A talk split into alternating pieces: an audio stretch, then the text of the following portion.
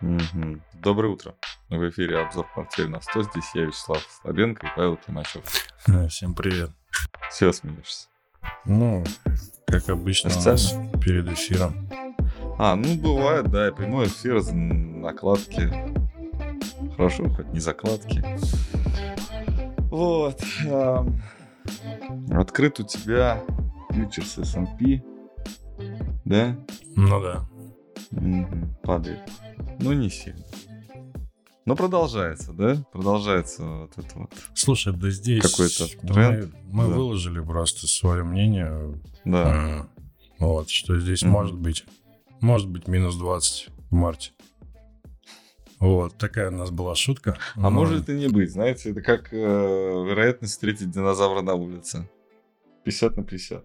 Но здесь больше, здесь 70 на 30. Я шучу, почему? Да. Нет, ну я понял, что ты шутишь. но- Вероятность может быть, что торги, знаешь, э, завтра не откроются, потому что тоже 50 на 50. Либо откроются, либо нет. Так что у нас тут, если все вероятности сложить, то завтра вообще может не быть. Но мы не об этом, да? Сегодня, сегодня добрый эфир должен быть. Про то, как на нас наложили новые санкции. На россиян. На... Ну, вот, кстати, в этот раз я не ошибся, действительно на россиян. Не на Россию, не на российскую власть, а именно на россиян. А, потому что, наверное, все-таки должны эти вот э, европейские, там, американские власти понять, что они борются, наверное, все-таки не с режимом да, в стране, а со всем народом. И до них дойдет, когда они наложат санкции на последний банк. То есть э, заставка это не просто так мы нарисовали. Я попросил Наташу нарисовать именно то, как с больших банков деньги сыпятся, валятся просто а, на более мелкие из-за того, что на те крупные сверху накладываются санкции. Вот а, удивительно, как бизнес просто, ну, например, так, инсайт, надеюсь, надеюсь, тот, кто мне этот инсайт открыл, не будет на меня ругаться, даже если сейчас смотрит, э, имен называть не буду, но крупная компания, которая обслуживалась в Альфа-банке, а, ну, там гигантская просто, супер гигантский бизнес. Просто, вот, ну, вот, там у них сколько-то процентов ВВП. Нет, в бюджете, я бы сказал даже.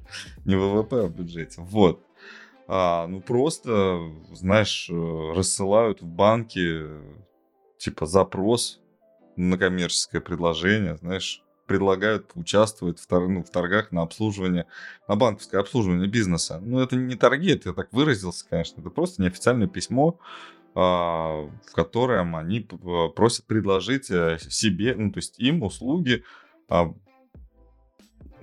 ну, банковские услуги с, обслуж- с возможностью платежей там в такие-то страны, да, там есть страны, которые, ну, сан- то есть те, которые наложили на нас санкции. Есть страны, на которые наложены санкции, тоже мы, соответственно, хотим туда отправлять деньги, но не каждый банк за это возьмется. То есть в, ку- в купе, так скажем, а, решают вопрос свой вот этот вот финансовых а, каких-то транзакций, назовем.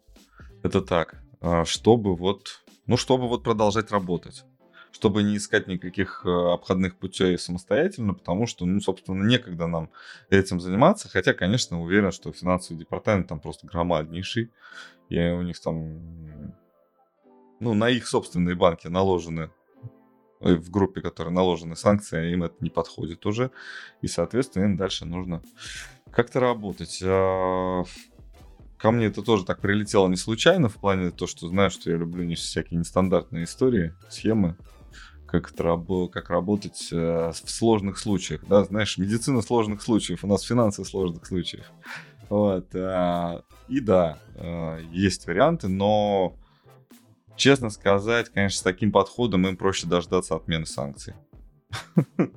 Ну, Потому что, потому что надо согласовывать все, надо вот то, надо вот все. Ну, то есть, если бы я с самым главным вот владельцем всего-всего а, личным бы, ну, если бы я был с ним знаком, то, наверное, бы вот просто по- позвонив там ему по телефону там или написав там в WhatsApp или в Telegram, не знаю, где сейчас правильно писать, писал, слушай, могу решить все вот эти вот задачи, давай ко мне. Наверное, у меня был бы шанс, но шансов нуль, потому что так и будут они страдать. В общем, каждое подразделение будет решать свои проблемы индивидуально, потому что все равно налоги нужно платить, э, зарплаты нужно платить, товары нужно продавать.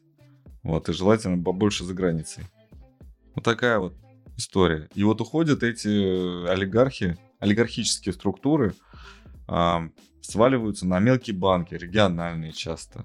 Очень много сейчас работы у татарских банков, банков, которые прописка в Татарстане. Они действительно пользуются какой-то, ну, я не знаю, как это называется, индульгенция, да? Когда все, все э, разреш... ну, как-то, то есть они... Когда можно, как, да. Когда можно, потому что они что-то сделали такое, вот, то есть вот, вот как-то вот они не виноваты, в отличие от всех. Не знаю. Вот. И да, они работают. Но банк Зенит, например, который там же, вот он ему прилетело. Да. Вот. Да, ему прилетело.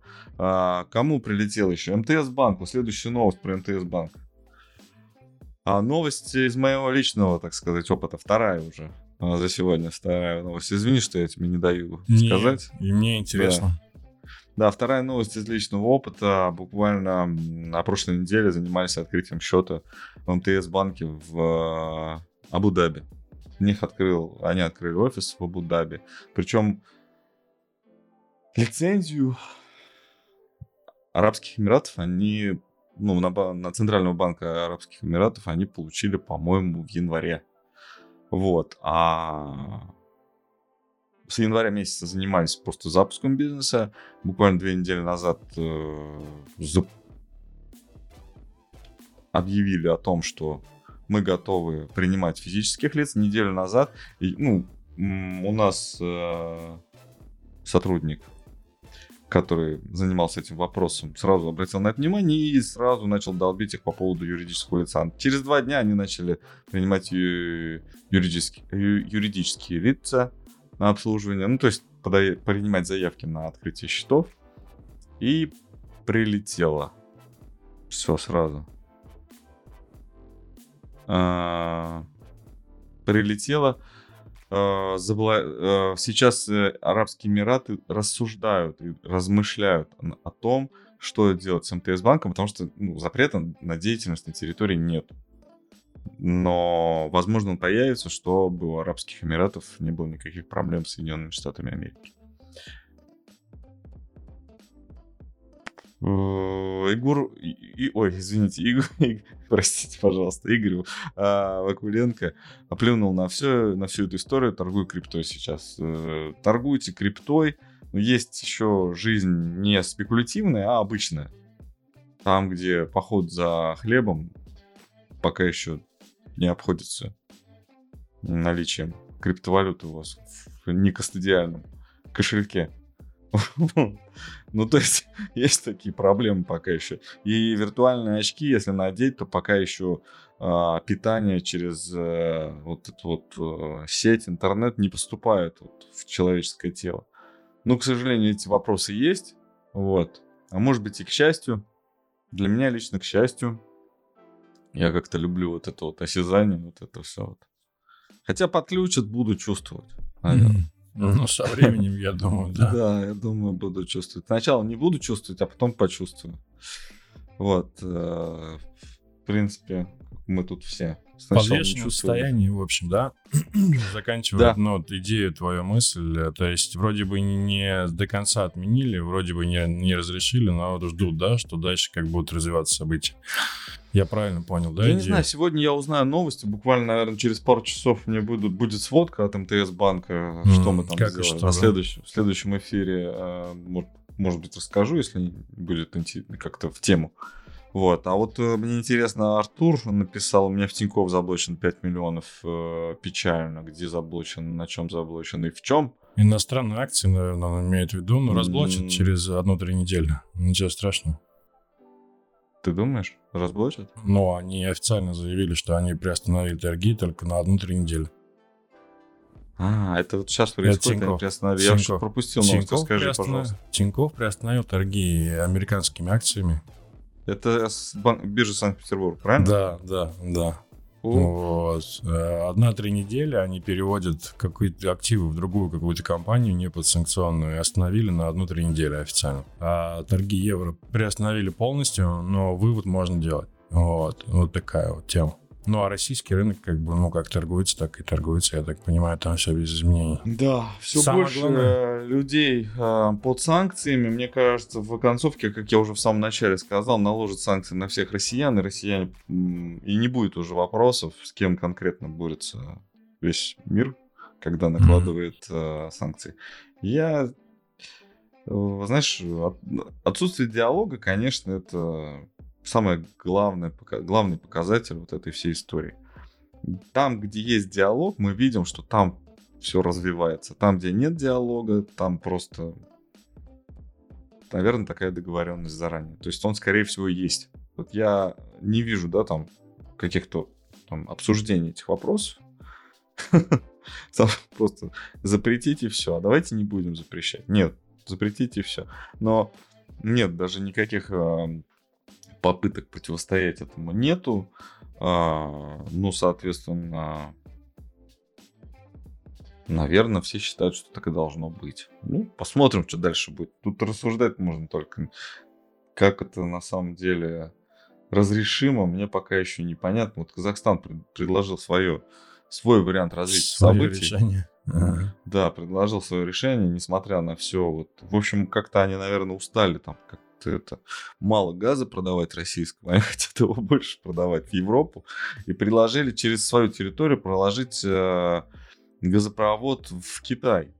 Но я так понимаю, что это борьба с Турцией в плане э, эм, обработ... ну, то есть борьба за обработку российского газа на своей территории, то есть вот этого транспортного хаба. А, насколько я понимаю, у нас э, есть газопровод э, через Каспийское море, да, какой-то там, что-то у нас есть какой-то путь, который идет э, в страны, нас соединяет с Ближним Востоком. Вот, и хотелось бы, наверное, больше.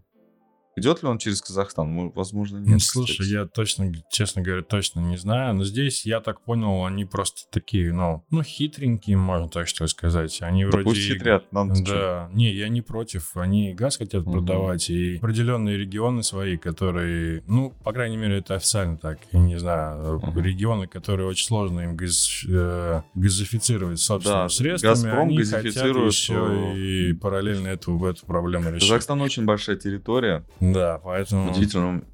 Но здесь вопрос, я думаю, тут э, тут конкуренция с Турцией, мне кажется, тут очень сложная. Ну, хотя я не знаю, тут, конечно, вопрос цены, наверное, да, и, наверное, еще и политики, потому что если Турция такая, ну, вроде как, ну, по крайней мере, сейчас мы как бы поддерживаем Россию, то Казахстан, он такой. Он вроде бы и туда, и туда, да? То есть была же там, помнишь, в самом начале Ну, я, информация. насколько знаю, это чисто наши интересы поддерживаются, потому что и туда, и туда это для нас, чтобы у нас был вот этот вот путь. Ну, чтобы он был. Шелковый путь.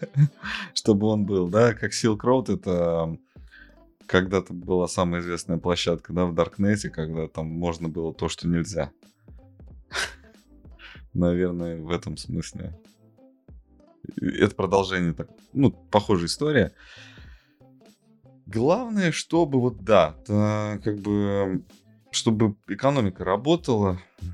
На самом деле, я продолжаю историю вот эту вот с м, санкциями против всего населения Российской Федерации.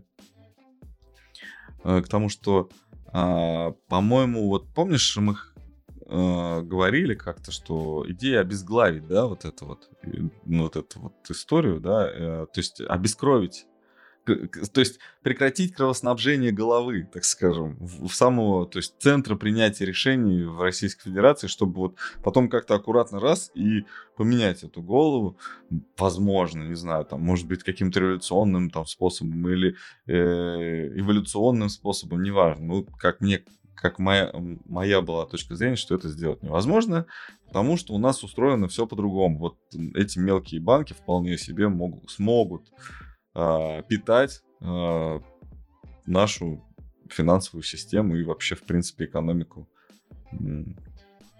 успешно смогут.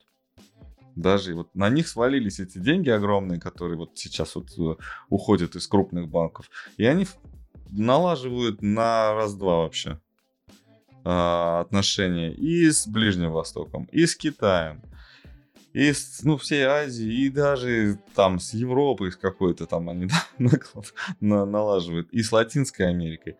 И все летают, э, вот э, руководители и владельцы вот небольших банков э, очень успешно а, все это сейчас делают. И те, кто с ними контактирует, а контакты какие-то есть или налаживаются новые, то есть они достаточно, насколько я вижу,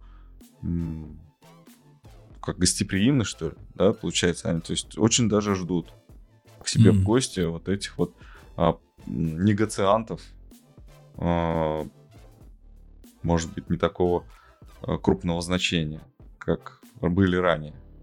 И все налаживается, все отношения, то есть вот эти мелкие связи. И наличие этих мелких связей, я думаю, ни в коем случае не будет питать, как кто-то там думает, э, на оппозиционные какие-то силы. Ну, наверное, вот нацеленность именно на это. У тебя открыт а, индекс а, Мосбиржи просто так. Нет, да, не принципиально. Не принципиально, да. Не принципиально. Пока, да. Ну, пока. Еще, ну, еще 5-10% вниз будет принципиально. И по Мосбирже, и по, Почему? по S&P. Принципиально. Ну, какая-то такая уже давно в боковике стоит. Нужно, возможно, будет какой-то выход, ну, поэтому... Да, мы говорили, что самое болезненное это именно боковик, да, не падение. Не знаю. Посмотрим. Но если Америка упадет, то, скорее всего, да? Тоже. Да, ну это мы отмечали, и здесь ничего не поменялось. Здесь очень сильная, мощная корреляция. Она даже прослеживается на недельном графике. Ну, то есть, если там говорить про Мосбиржу, ну, давай так покажу ее. И здесь даже на недельном такая, уже такая тенденция, она очень похожа на... Ну, то есть, как, как здесь, так и здесь. То есть, два графика, по сути, практически одинаковые. Вот, и здесь вопрос, да. А S&P мы ждем на 3200, это минус 20 с текущих уровней, вот. Ну, так, плюс-минус, да, ожидания такие есть, вот. Поэтому минус 20 по Мосбирже. А это сколько? У нас 400, на выходных, да? по-моему, юань был 11. А, юань топтал, ну, не то что топтал, а он что-то пробивался в 11, да. Было такое. Было, да? Да. Хорошо. Ну, по фьючерсу точно было, а по споту, угу. да, посмотрим. По споту, по-моему, не доходил до 11. Нет, доходил, чуть выше было даже. Угу. Вот, ну было. ну да, такой уровень, может быть, немножко коррекционный даже. От этого уровня мог, могут отфиксировать какую-то часть, я думаю. Вот, потому что важный он. Вот. Ну, мы дождались. Мы, как бы, у нас были ожидания 10,5-11. Вот. Не, ну, не надо закрывать. Ну, вот я сейчас, у меня мысль да, параллельно возникла. Слушай, да, что-то мне кажется, что пока нет. У меня такое Может ощущение. скакануть, да? У меня ощущение, что пойдет он выше, да. На 13, мне кажется, запросто пойдет. Может быть, через коррекцию, но пока какой-то прям вот глобальный, да, вот такой. Угу это вопрос, это может быть как-то более, как-то вот локально, да, скорректироваться, может быть, на 10,5, но пока, по крайней мере, такие ожидания, и пойти выше, вот так. То есть чего-то такого сверх. Я все понял. Да. Так, ну хорошо, ждем тогда какое развитие. Кстати, вот Игорь Вакуленко прокомментировал, что два газопровода взорвали, сейчас один построят, но новый построят и опять людей кинут. Кстати, про взорванные да, в Венгрии. Ну, в Венгрии, да, но ее мало кто будет слушать, но как бы, да. Да, Венгрия сказала, что это теракт. Международный, Признал. Да. То есть а международный просто, теракт да. официально признал, не знаю, Венгрия была в группе, которая проводила расследование. А кто-то проводил нет, расследование? Или самостоятельно. Ну да. Серьезно? Россию уже не допускали до расследования, ты же mm. знаешь. Вот, Россию не допустили до расследования, и вот э, там что-то нарасследовали. Вот. Наверное, все слышали про эту историю, да, раз уж мы об этом говорим. Ну, наверняка ты тоже читал про журналиста, да? Ну, раз уж мы упоминаем. Я что... не помню. Нет, американский журналист же написал достаточно известный, насколько я понимаю. Ну, известный в США и авторитетный, то есть не mm-hmm. просто какой-то там бумага-марак, вот. И... Я понял, про кого ты говоришь, забыл я, как его зовут. Не помню, а, я Хир... тоже. Хир... Хирш? Нет, не помню, что если честно, даже не буду Кто, придумать. Вот, подписчики очень да. люблю вот такое. Я, у меня на имена, то есть я могу вспомнить одно имя, которое вообще никто не знает, а с другой стороны запоминают те, которые вот две недели с языка не сходят. И он как бы написал, да, откровенно, причем какими-то там его доказательствами, да, как это все происходило, там самолеты, которые mm-hmm. летали в это время, там разведчики и так далее, вот. Ну, то есть Уж не знаю, заказ это не заказ, там, он, там, как это все происходит, но сам факт, что это произошло... По-моему, посыл был в том, что основной, в том, что э, если обвиняют э, Владимира Путина в том, что он кровожадный и там пытается там как можно больше там убить людей на территории, то, пожалуйста, тогда примите во внимание еще тот факт, что с другой стороны не менее кровожадные люди, которые делают, собственно, а, не менее страшные вещи, еще и больше подначивают тем самым оппонента своего. А, если, ну, как, ты знаешь, я, конечно, вижу, что мы чувствуем себя слабее, чем страны Европы, а, Соединенных Штатов, те, те же Китай, потому что мы начали обороняться именно таким образом, да, как бы нападение лучшая защита на нас.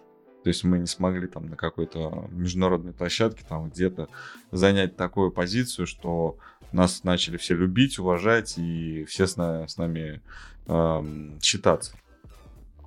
Вот поэтому такая вот история, да, происходит. Годовщину, кстати, мы э, пропустили. Китайские акции, привлекательны ли они для инвестирования? Э, вообще да, но в краткосрочной перспективе опасно, потому что вот мы смотрели на Алибаба, да, баба наша любимая, вот, она так достаточно хорошо скорректировалась с того момента, когда мы заметили за ней рост. Вот, и а. она снова вот там. Долгосрочно, да. А, наверное, ответ да, если говорить. Вот. Да. А если среднесрочно, я думаю, ответ нет. Ну, лично мой ответ. Кстати, еще важный э, момент. У нас э, Гонконг, по-моему, в, mm-hmm. в марте отменяет масочный режим. А, они еще в масках? Ты что? В смысле? У них ковид э, zero этот да? Э, а. режим был еще, еще в декабре месяце. Еще, да, еще эта тема не ушла, да? Нет, ты что, они продолжают э, записывать количество смертей, вот, э, которые там ежесуточно происходят, и каждый день кто-нибудь очень важный обвиняет Китай в занижении э, цифр статистики, да? Читаем комментарии от Игоря Вакуленко, который пишет про Лукойловский НПЗ на территории Балкан. Давал ГСМ вооруженным силам Украины после 22 Они уже февраля. сказали, что это ну, то, что... дезинформация, и мы готовы а судить. Они? Лукойл. Мы готовы судиться. Судиться. С Перекрыли любым... газопровод «Дружба» только после того, как появилась новость о переданных леопардах. Леопарды, кстати, четыре современных леопарда вроде как там Германия собирается передать. Украине, чуть не сказал России. Вот, ну, это такая история, я думаю, что много всего списано, сейчас будет э, повешено, завешено на, как это сказать, на дебиторку, mm-hmm. да, что будут должны, как говорится. Э, я пытаюсь читать Твиттер для того, чтобы читать финансовые новости и там какие-то более, знаете, более глобальные политические мне Твиттер просто, по-моему, усиленно меня давит пропагандой, неважно какой, там только русские, только украинцы. Ну и понятное дело, что настроение у них либо плюс, либо минус. Вот, э, очень сложно найти какую-то информацию, я прям ужасно. То есть я подписан на какие-то источники, а мне же mm-hmm. вот это из-за того, что вы читаете этого, вот вам рекомендация. Причем я читаю какого-то там финансового гуру, а на него mm. подпи... а, а он подписан на какого-нибудь украинского, например, активиста. И mm-hmm. вот мне его там твиты. Я там позицию, я хорошо, я, я готов читать про позицию, но про... Там в основном показывают, вот смотрите, как мы замечательно убиваем русских. Ну, понятно, да. Это... Слушай, ну, mm-hmm. это, знаешь, Твиттер как получается, как средство массовой... Россияне тоже так, так делают. Как мы хорошо, замечательно. Да, так. Ну да. Наоборот, да. А, долгосрок российские акции для инвестирования. Да, кстати, битс, да. Битс, битс. Такие конкретные вопросы задают. А что такое долгосрок для вас? Ну, да, да, ну, слушай, ну, долгосрок, ну, давай, всех это, давай мы будем ну, диктовать, всех, что такое долгосрок. Ну, у всех по-разному, слушай, для кого-то долгосрок ну, это несколько месяцев. Горизонт там три года, например. Ну, это да, с этим я согласен. От, от 5 лет. лет. Ну, от 5 да. лет вообще можно наследство сейчас как раз да. на, на себе насобирать. Можете купить на все сейчас, если на 5 лет. Ну, это юмор. Вы а понимаете, а что это юмор. как говорится, это... Вы понимаете, что это юмор, ну, будет. в общем. Вот. На хлеб надо по-любому оставлять. Сейчас не стал бы уговаривать кого-то оставлять. Нет, я имею То есть копить на новую машину, я вот, имею брать в виду... кредит. А. Давай, Советую. Максимально да. много всего сейчас. Вот прям в кредит это самое лучшее сейчас. Пусть ставки невыгодные, но э, смысл в том, что если что, вы в плюсе. Вот. Но если ничего, то знаешь, как этот история про, ну, фильм, часто такая история эксплуатируется, когда думал, что умрет, набрал кредит, оказался, что здоров, придется кредит выплачивать. Но зато Давай. столько всего приобрел, что никогда бы в жизни даже и, и, и в кредит не, не решился бы. Вот, а теперь вот полно всего. Да, да я, покупайте я, акции. Я когда сказал про на все, это не значит, что на все деньги, которые у вас есть, а на все те, которые у вас есть на фондовом на, рынке. На все, которые вы можете занять.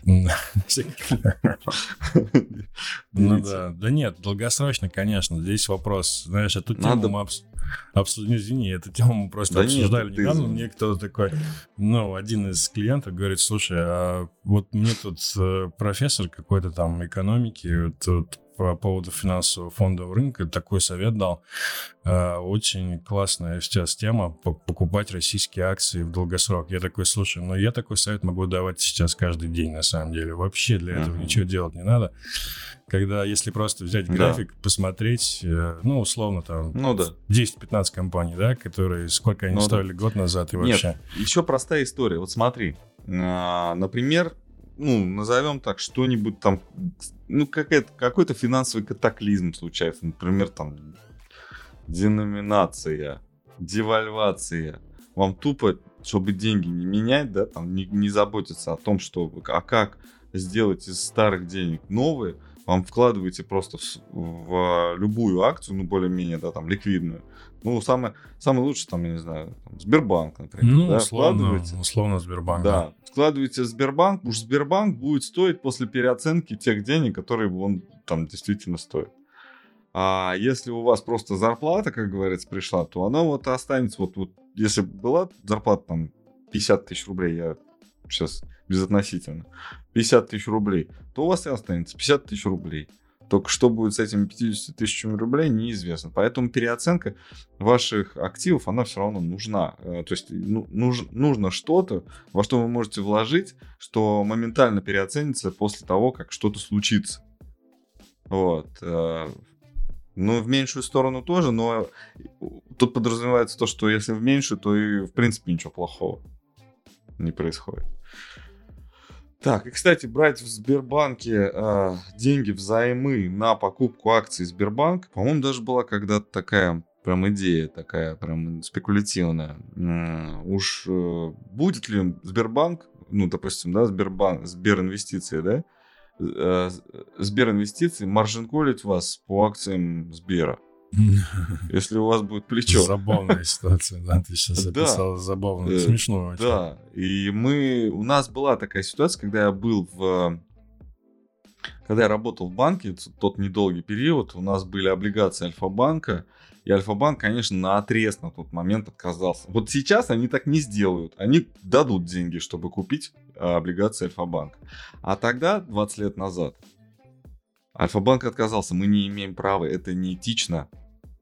Если мы тебе сейчас прокатируем акции, э, облигации Альфа-банка, и ты захочешь их купить на плечо, например, там, на третье, на четвертое, да, то это будет, в принципе, неправильно. И даже никаких, я больше того скажу, никаких нормативов Центрального банка тогда на этот счет не существовало что если сейчас там Альфа-банк, ну, то есть Центробанк может это отследить, то тогда этого вообще, в принципе, никто не делал. Россия новые территории присоединяет, там все разрушено, с чего бы это цены на недвигу падали? Там вопрос был просто от BitBits, Bits. Bits, снова конкретный про недвижимость. Будет ли спад? Я думаю, что ликвидность недвижимости, конечно, снизится на дорогую, на дорогую недвижимость однозначно, на сред... ну, среднюю. То есть я думаю, что больше 7-8 миллионов стоимость э, недвижимости сейчас, ну, если мы берем не Москву, вот, э, не внутри МКАДы, так сказать, то все, что выше 7-8 миллионов, я думаю, сейчас будет э, трудно а реализуемо в короткий срок. Но Э, если э, взять, например, какие-то эксклюзивные предложения, то может быть наоборот, кто-то, у кого сейчас есть. Сейчас же появляются новые богатые. Те, которые не были никогда богатыми. И они срочно покупают какие-то вот э, предметы роскоши. И вот эти предметы роскоши тоже могут быть объектом инвестиций с их стороны. Ну, достаточно не глупый подход, скажем так. А, что еще? У нас, у нас же были еще какие-то новости. Да, у нас были новости.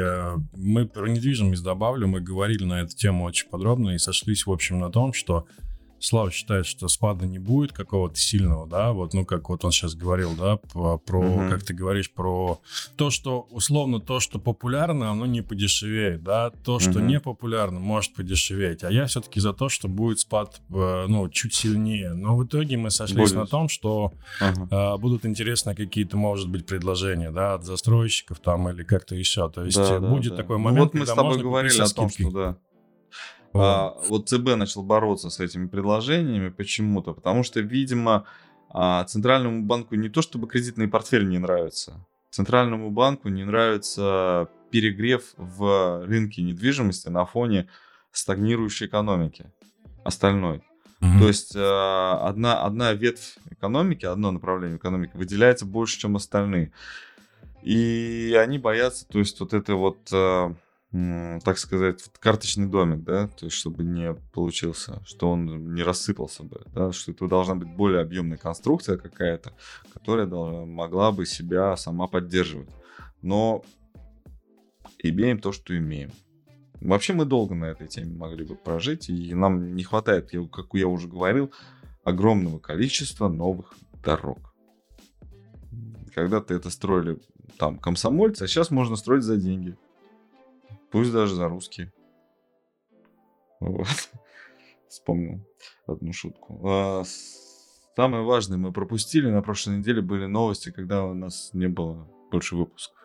И за эти новости ты предлагал там, ты говорил, что надо следить за бежевой книгой, и что еще? Слушай, да, ВВП была бежевая книга и, и инфляция еще была. А инфляция не потребительская CPI, а CPI это индекс э, личного потребления то есть расходы на личное потребление. А, тоже один из показателей инфляции, на который сейчас обращают внимание. А, это объем расходов э, да. домохозяйств. Да, понимаю? да, да. И угу. он увеличился. И вот, вот это начало напрягать, и это было в пятницу. А, в общем-то, на этом хм. такой негативно закрылся S&P по неделе. Вот. И он вырос прилично. То есть ожидали 5, э, год года, по-моему, если я не ошибаюсь, а получилось 5,4. То есть, ну, серьезный рост. В том плане, что, ну, гораздо хуже ожиданий, вот, и хуже ожиданий, и все при этом рост инфляции. Поэтому тут такой момент, в общем.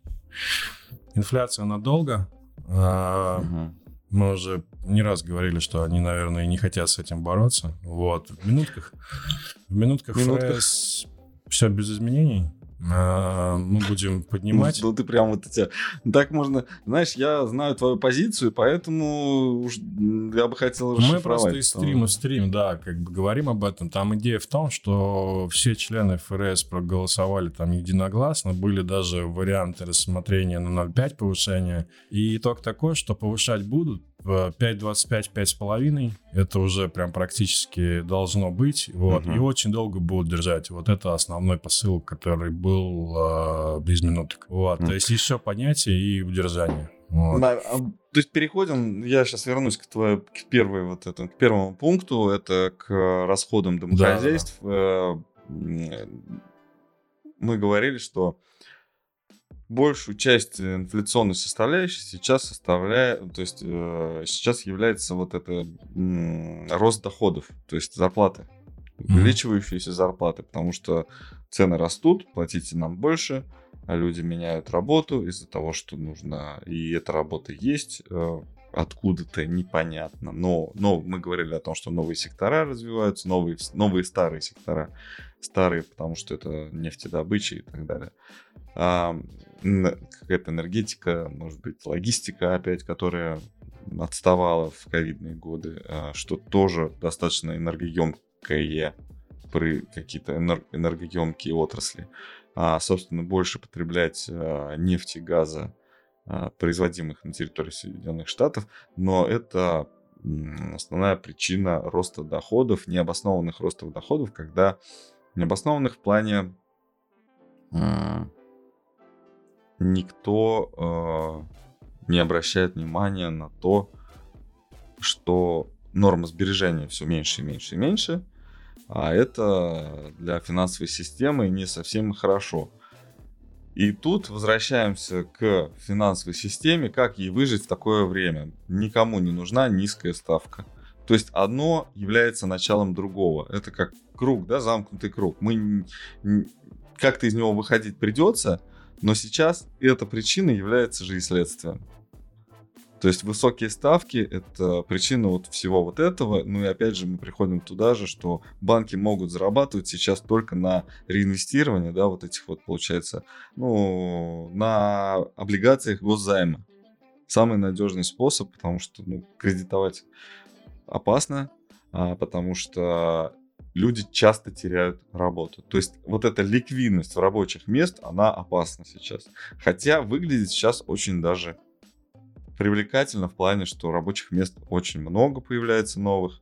Рекорды были у нас тут еще вот за новый, подожди, за январь, да, данные, по-моему, какие-то были очень рекордные. Да, да, там увеличилось количество рабочих мест. Да, да количество ну, рабочих мест. Официально, там, по крайней мере, да. Да, да. Но не, офи... не офи... то есть официально же тоже, что и обращений тоже много, больше за этими за, без, за безработицей. Ну, короче, одно превышает другое. То есть вот это хорошее превышает плохое. И получается, как будто бы про плохого меньше, но его много. Вот, и это вот такая вот история, когда у тебя и плюсы, и минусы, и хотелось бы поменьше минусов. Можно и, и плюсов поменьше, но и минусов, чтобы убавилось. Но не получается. Получается только если вот, чтобы минусов много, тогда и плюсов больше. Вот. Такая вот разнообразная экономика становится. Мне кажется, мы все-таки должны будем привыкать как какое-то время к этому явлению и, может быть, привыкнуть. А, ставка таргет по 2%, конечно, сейчас не, вообще не видится достижимым. Ну, это, да. это несколько лет, как минимум, такое ощущение. Да. Ну, то есть сейчас это вот не есть цель государственная. Нет, ну они на каждом заседании говорят, что это цель, но они много чего ну, говорят, а по факту, да. Обязаны договорить по закону. Если они не скажут, то вроде как они Конституцию нарушают.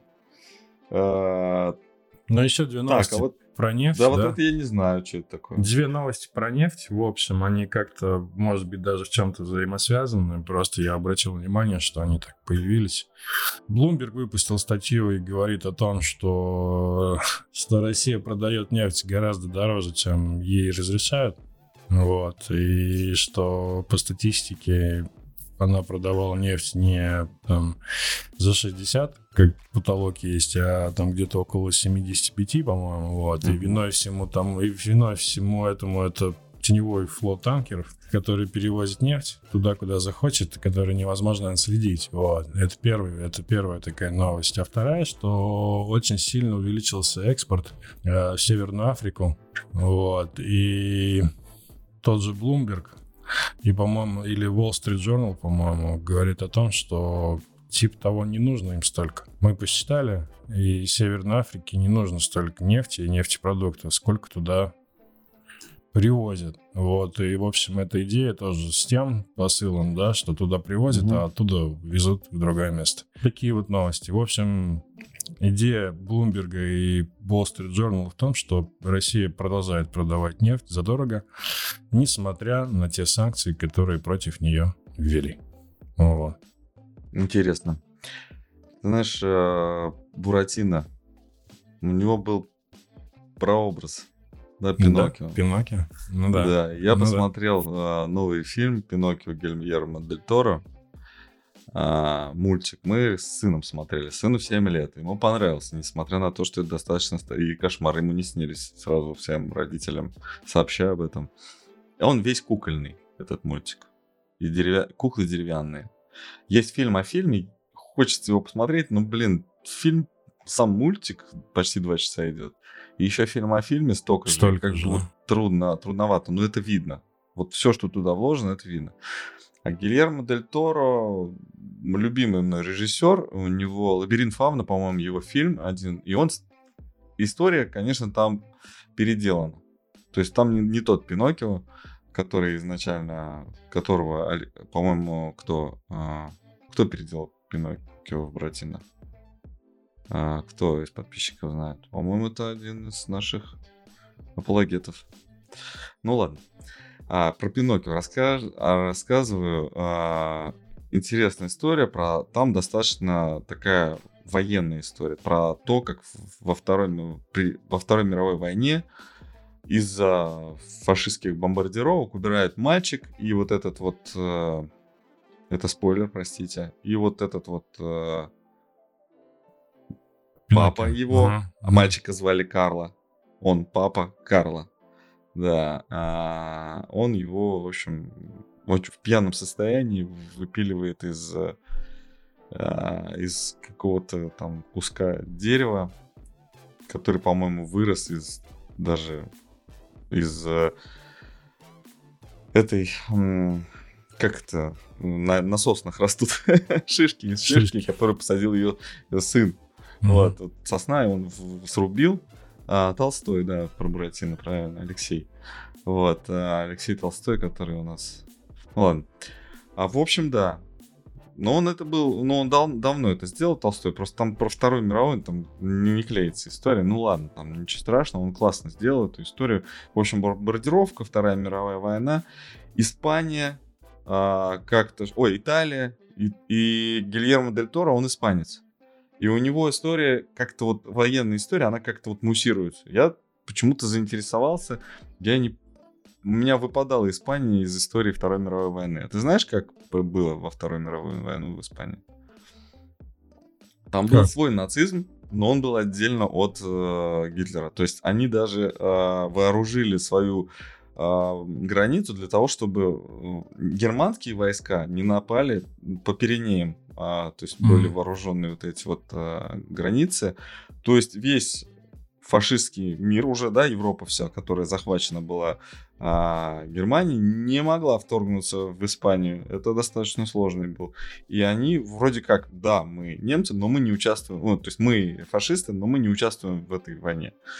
И вот этот вот режим, он очень долго сохранялся после окончания Второй мировой войны. Только в 1975 году, когда Франко умер, появились какие-то там изменения, это все. И там, а, то есть у Гильермо Дель Торо там история про то, как люди переживают эту сложную, сложный период, как они придумывают какие-то истории для того, чтобы отвлечься от этого всего.